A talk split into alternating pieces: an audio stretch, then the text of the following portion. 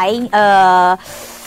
刚刚呢很感动，但是也是有一点点小沉重。不管怎么讲，死亡的议题哦，是我们每个人都一定必须要去面对。可是要面对它的时候，就是会有一点困难。但没有关系，我觉得我们今天有一个开端。那接下来一同过生活，想让大家轻松一下，带大家来桃园看看。哎，桃园现在呃有非常多的文化相关的呃一些活动展演。呃，希望大家能够多认识，所以今天我们特别邀请到的就是桃园市政府文化局局长邱正生，邱局长来到现场，欢迎邱局长。各位好，各位听众朋友，大家好。好，局长其实以前在台北就做了非常，你你的你的专业就是在文创，对不对？是是是。呃，之前在台北市担任文化基金会副执行长，然后呢，也是西门红楼的总监。大家知道西门红楼后来变得非常的不一样。是。您是西门红楼总监。另外一个，那更不要讲，就是台北人。呃，不是只有台北人，全台湾大家都非常熟悉，也变成一个台北重要的，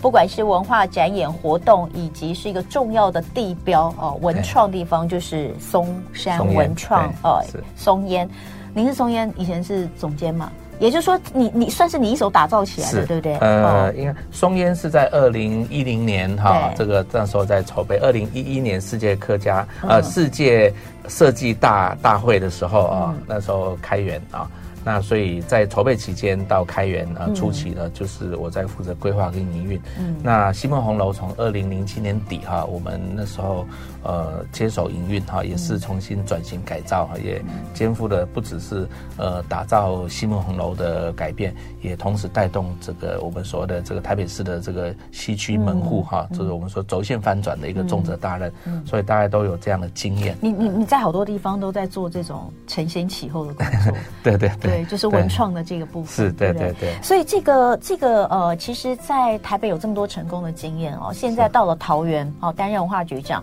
是当然有这些成功的经验，可是最重要的是，我们还要结合桃园在地的元素。对对。所以在你来看，你做了一辈子的文化文创，你觉得桃园有哪些很棒的元素？是，其实是就是不管是之前已经有发展，还是值得去挖掘，现在我们要开始来做的。是。对，这个的确，主持人讲的这个非常重点。嗯，桃园这个非常有特色哈，嗯，它是全台湾所有的这个县市里头哈，在这个整个多元族群文化来说呢，是最多元、最丰沛的哈。呃，在桃园我们有呃闽南客家。原住民、新住民，还有很大量的这个眷村哈，当然就有外省的第二代、第三代等等啊。那呃，桃园本身又是一个从农业哈，这个渔业走向这个工业生产啊。那它现在是全台湾其实工业产值最大的一个城市，嗯啊。那现在呃也走向高科技，同时它又是我们的这个航空城国门所在了哈。所以，我们从这个描述就可以知道，说桃园就是非常的多元哈，呃，所以多面向啊，因此呢，要去看它的这个文化发展跟治理的，它是呃必须花很多心思去了解它的特性。我甚至觉得桃园的文化比台北还还丰沛。我们也很很多台北人都一直会觉得，我们台北的文化到底在就是。台北文化很多元，对，但是要去讲一个，就像您所说的这个，嗯、可能跟在地，嗯、呃，在地的，不管是您说客家啦，或者什么。台北好像就少那么一点点。应该说城市的性格不太一样。对，台北它很早国际化，对，所以我们看到很多都是直接嫁接国际化的各种的文化艺术、娱乐等等哈。那桃园它就是在这个在地跟国际之间的两端呢，它明明它明明又很国际，对，但是它又很多很在地，很有意思。所以我们很多的这种艺文活动的经营，就必须考虑到各种在地。啊，落地扎根的这些事项，嗯、尤其在这个城乡差距比较大的时候，对我们推动很多的艺文活动，它就必须能够考虑到艺术平权，嗯、考虑到怎么样把这些艺术文化活动啊、嗯、推送到各个区去啊。我们不能总是把这个活动办在固定几个地方。嗯，我们在台北就发现说，办活动哦，可能不管是今天是在信义区办，在松烟办，在华山办，大家都可以来，大家都能来，因为很方便，很方便，捷运四通八达。对，可是，在桃园不一样、嗯、啊。所以它腹地又广，啊，它上山下海，啊，距离幅也很辽阔，嗯、所以我们必须把很多义文活动送到各个区去。对，这规划上也有很多的差异。所以有几个地方，我觉得都可以跟大家介绍。比如说，如果要讲一个比较大的一个区，像松松烟这样的区，其实现在桃园有一个中中原文创园区，对对。对，这个也是像希望能够打造一个比较大型复合式的，对不对？对，呃，刚刚有提到说，因为我自己过去在台北有一些经营园区跟空间改造营运的经验嘛，哈，那我们当然很希望把这样的经验也带到桃园去。嗯，那桃园我下去我去了解之后，我们盘点了，它也是很很有特色的空间，也有一些新。新的空间，像刚刚您提到的这个呃中原文创园区，嗯，它刚好就是一个呃军营哈，那它已经是修缮完毕之后，刚好今年底我们就可以拿来做营运，好，所以它是桃园第一个有大跨距厂房的一个文创园区，就比较像松烟或华山这种厂房式的园区，因此呢，这种空间的想象性跟引进多元活动的这个形态呢，就。呃，比较多啊，嗯，但但是它也有很多比较小的一些空间，比较有特色的，像眷村啊，就非常非常有特色。好，所以我想我们待会可以来稍微聊一下眷村的部分，是非常有趣味。好，除了这个中原营区之外，其实就像刚刚局长有特别提到，因为桃园太大了，嗯，所以你不可能只有一个就是比较大的哈。那你有很多地方，呃，如果它有一些特色的话，我们其实都可以发展很多不同的据点。对对对。呃，跟台北最不一样，就台北真的比较小，台北市，所以台北市的一些。不管是观光旅行等等，它一定要结合周边新的。桃园自己它就是一个很好的观光点了，你可以在桃园这样待。所以像包括等一下我们可能会讲到中立老街西区这边也有。那你说呃桃园当然还有大家所了解的大溪等等的哈，我们待会回来都继续聊。今天礼拜四轻松一下啊，因为五六呃六日这两天又要放假了哈。如果你这个周末哎就是上上次这个四天哈才去花东塞过哈，觉得啊哎呦好塞哦哈，哎这个台北的朋友。尤其是这个上上下下哈，其实到桃园都还蛮方便的哈。我们可以去桃园一下哈，尤其桃园现在有非常多的呃文化艺术各种文活动哦，我真的看了之后我觉得还蛮有趣。那我们今天特别请到就是桃园市政府文化局局长邱正生邱局长来跟我们聊聊呃，在桃园这边我们怎么打造呃就是特殊的一些文创活动之外，到年底之前其实有蛮多展演都可以跟大家分享。刚刚其实有提到就是这个。中原营区比较大的营区，对不对？哈，是。我们就顺着介绍下来。嗯好，呃，另外，呃，桃园有几个比较特色的这个空间哈，我们有所谓的眷村铁三角，眷村有这个三个保留最完整，然后片区很大的眷村，一个是在。呃，中立的马祖新村，一个在呃大溪的太武新村，还有一个在龟山的县光二村哈等等。那我们知道桃园是全台湾算是这个眷村保留最完整最多的地方。嗯，好，那这个马祖新村很值得去，它是这个当初马祖的这个军官呐，呃，他们的家眷哈住的地方哈，所以那个地方叫星星村呐哈啊，满天都是星星哈，都是将官的这个 呃这个这个这个他们的家眷在这里。那太武新村当然顾名思义，它就是金门的。戍守金门的这些军官啊，他们的家眷，所以各有各的特色啊，所以大家很值得去这个地方去慢慢走、慢慢逛哈，体验很多以前眷村的老老老事物，还有很多的眷村的美食哈，都可以从这地方看到。那现在刚好我们就有眷村文化节，对，是，对不对？这个眷眷村文化节是十月七号就登场，那一直到十月二十二号。对，那这个眷村铁三角就刚提到的这三个，一定大家要去看一下哈。现在是眷村文化节，对。那另外还有什么东西可以跟大家分享？如果这个周末呢，大家想要这个把握机会的话，我们桃园的世界客家博览会哈的这个周末十四号、十五号是最后两天哦哈，六十六。昨天展期的世界客家博览会到这个周末就要结束了，嗯、所以呢，如果还没有去过的朋友哈，把握最后的机会，在这个周末哈，赶快去呃参观我们世界客家博览会，好，就在这个呃集结的这个 A 十八、A 十九这个战区片区哈，有非常多精彩的展览跟活动。嗯嗯，另外在桃园呃展演中心。也有一个到十月底前都有的科技艺术节，对，科技艺术节这个也是桃园的特色哈，非常创新。呃，全台湾目前应该只有桃园继续在办科技艺术节哈。那科技艺术节我们今年是以 AI 做主题，哈，也就是说，呃，我们怎么样用这个数位的科技，甚至最新的这 AI 工具，的我们所了解，像这个像 ChatGPT 的这种底层的这些工具哈，那么艺术家拿来应用，去创造很多啊体验式的这些。作品哈，就沉浸式的作品啊，那总共有十八件作品哈，都非常精彩啊，是很值得大家去呃观赏。嗯，那另外还有一个是十一月二十五号到十二月十号，对，这个这文创博览会，这更是您的这个 专业了哈，而且就是在我们刚刚所提到的中原园区，所以这个要好好介绍一下哦。呃，中原园区经过三年的这个修缮哈，等于是今年底正式要开园的哈。那我们开园的第一档大型的展览就是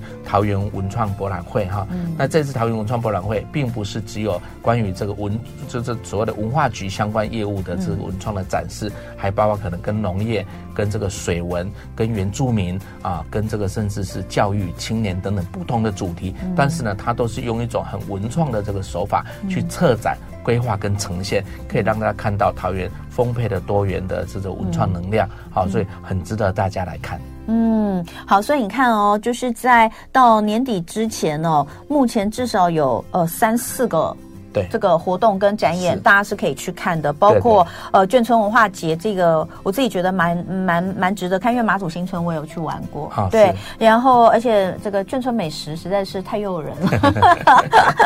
呃，眷村文化节，然后科技艺术节，还有这个到十二月十号。的文创博览会哦，这些其实上呃桃园市政府文化局的官网，对，其实都可以看得到，对，脸书上也都有。那当然呃，除了这些文化活动之外，我们的市长张善政市长他是科技市长，所以其实上任之后也呃在就因为他他你看你的专业是文创，他的专业是科技，所以你们有没有？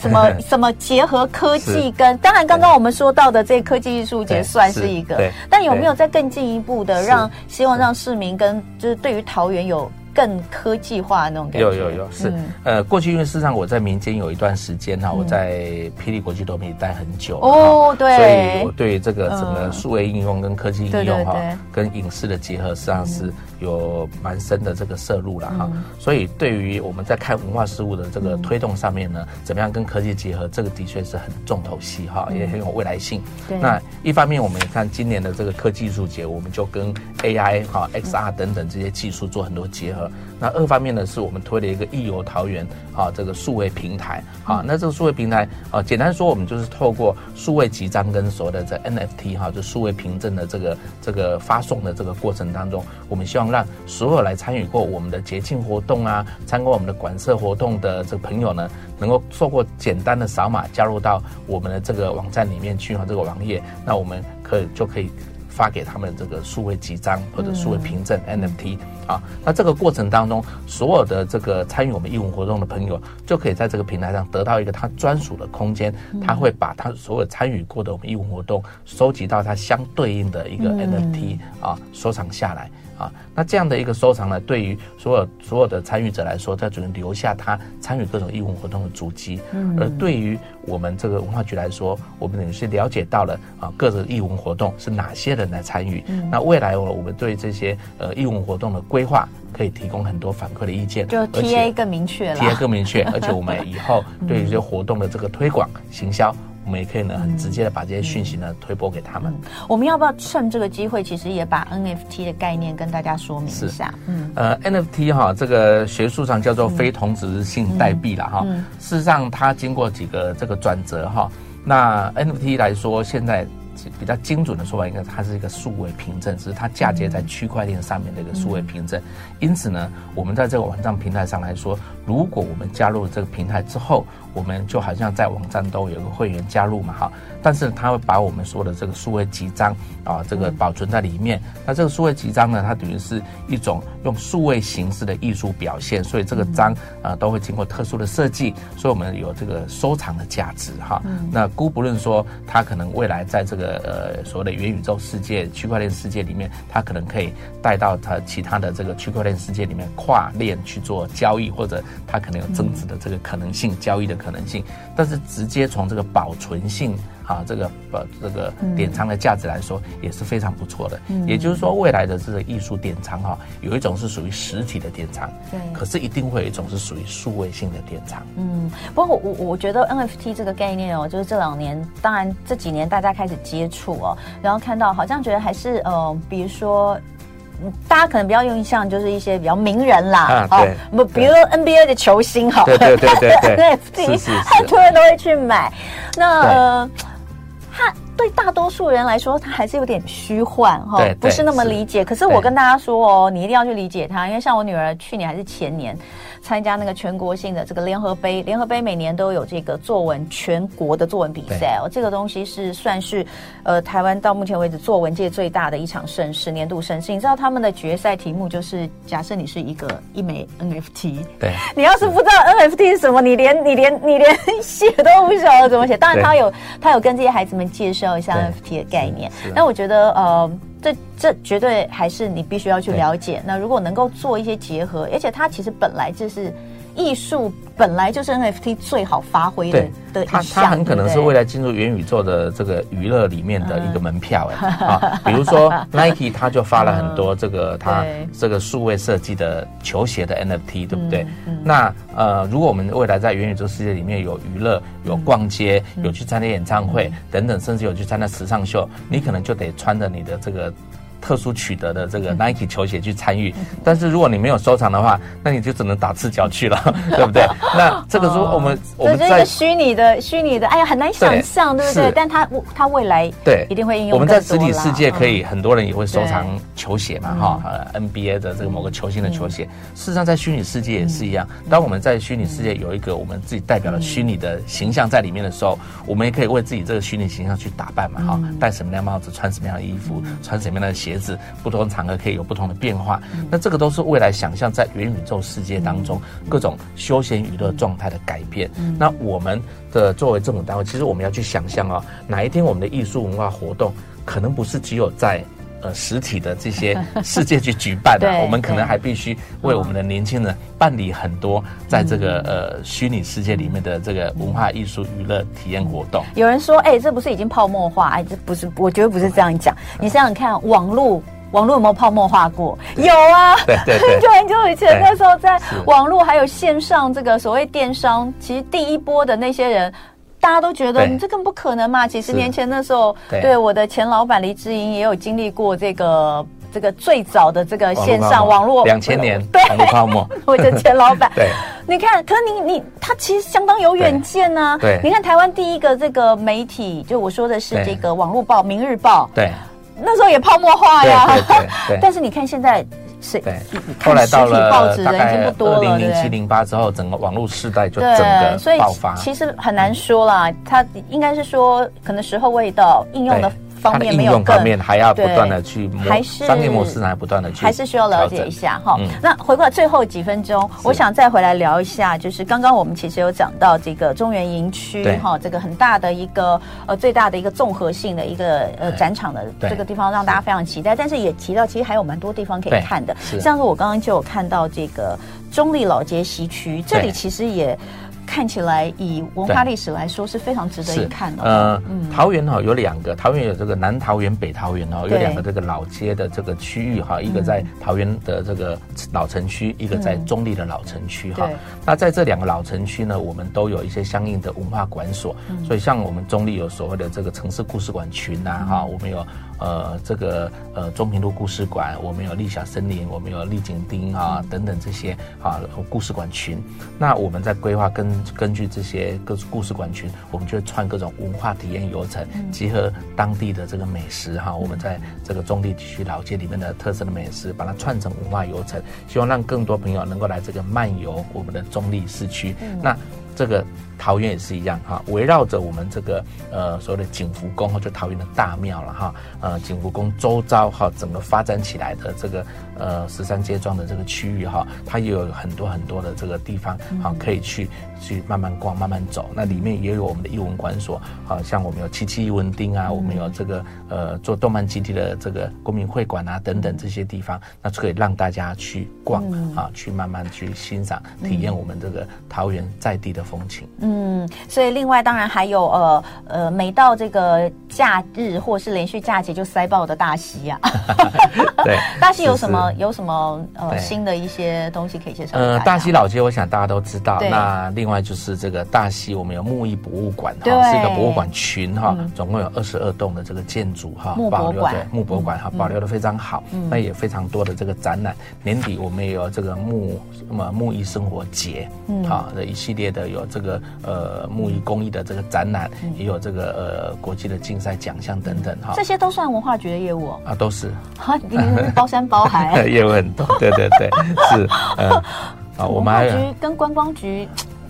呃，我们还是比较对啦，有时候很难区分，但是文化面的经营啦，就是艺文馆所啦、嗯、博物馆啦，我们还有美术馆，我们还有这个艺文设施发展中心，嗯、但是我们也有做流行音乐的阳光剧场啊、嗯、等等，所以流行音乐、影视啊、呃，到这些文化资产保存的古迹历史建筑啊，那博物馆群等等，非常非常多。其实像这些东西哦，都不是真的，就是讲说，比如说我说包山包海，而且我觉得最。最辛苦的是，它都是一个跨局、跨局处的一个一个都都涉及大型大型的合作。比如说像刚刚刚有讲到一个一个活动，